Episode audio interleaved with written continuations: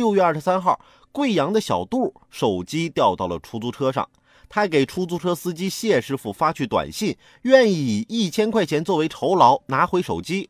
然而谢师傅回复短信要价三千元，并爆出帮忙代捡的黑幕，说啊，手机已经流落到贩卖手机的人手里了，面临着刷机的可能。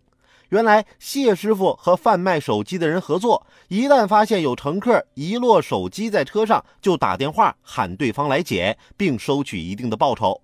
在监控上可以看到是别人拿的，跟我没关系。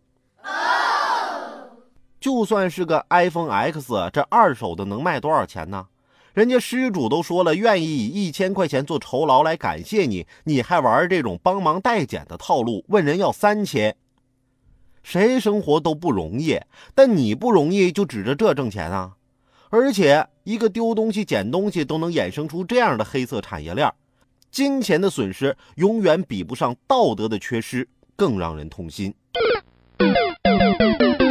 拾金不昧、尊老爱幼、谦和礼让，这些中华民族的传统美德，怎么就被我们轻易丢掉了呢？前段时间，我媳妇儿啊买了一袋梨。啊，挺好吃的，最近天天吃。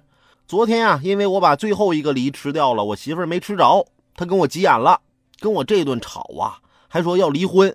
正好被我老妈听到了，我妈就赶紧过来劝呐，两口子要谦让，古时候还有孔融让梨呢。我媳妇儿立刻把话接过来了，妈，你别劝了，孔融让梨，孔融都让我俩离了，你还劝啥呀？